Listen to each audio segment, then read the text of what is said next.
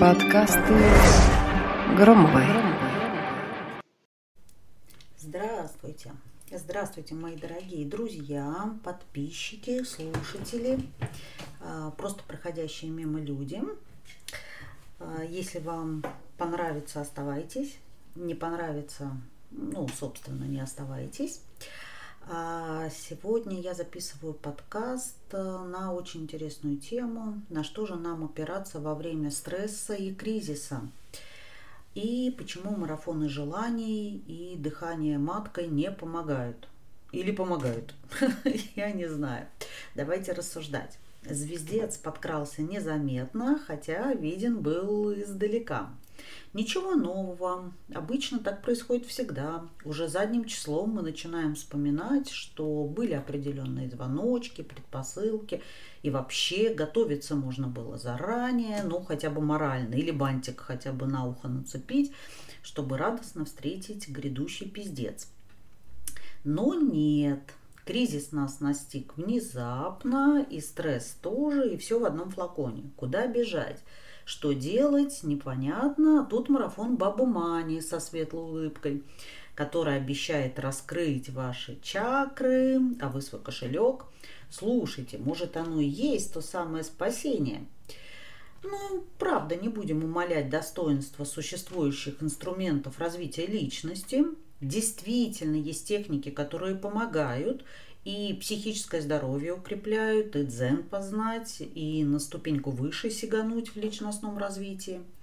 Но прежде чем начинать подражать обезьянам с гранатой, давайте начнем с того, что читать мы учимся, начиная изучать азбуку, а ходить мы учимся с вами, начиная ползать. Признаем, что первоклашка точно не дотягивает до уровня знаний выпускника школы. Ну и не потому, что он дурачок, а потому, что он должен расти, учиться и ждать, когда некоторые из его когнитивных способностей, э, лобные доли, мозговые структуры, височные доли, затылочные, ну и вообще вся его психика и интеллект будут готовы принять определенную информацию и двигаться в дальнейшем развитии. А, знаете, примерно как в анекдоте. Объявление. А, излечим от импотенции с помощью телепатии. Народ собрался, все в ожидании чуда. Тут коучи говорит. Ну, вынимаем и один, два, три, четыре, пять начинаем телепать. Вот. Это и есть реальная помощь, которую можно получить на марафоне.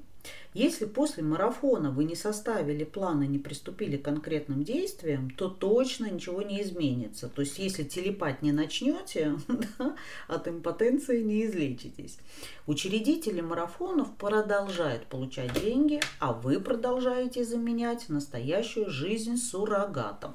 Ну, собственно, именно поэтому я не веду марафоны вообще их не люблю, сама в них не участвую. При этом, при этом совершенно точно, еще раз подчеркиваю, не умоляю труд тех, а, значит, блогеров, которые проводят марафоны и психологические, и диетологические, и марафоны по здоровью, и по импотенции. В общем, по всему на свете. Благо, чтобы помогло. Да?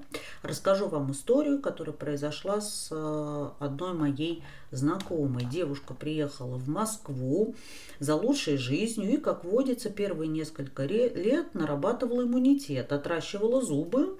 Ну, в общем, путем проб и ошибок создавала себе определенный профессиональный имидж. И, наконец-то, у нее получается за пару месяцев заработать денег примерно как за один предшествующий год. Хм. И знаете, что она сделала в первую очередь? Ни за что не догадаетесь.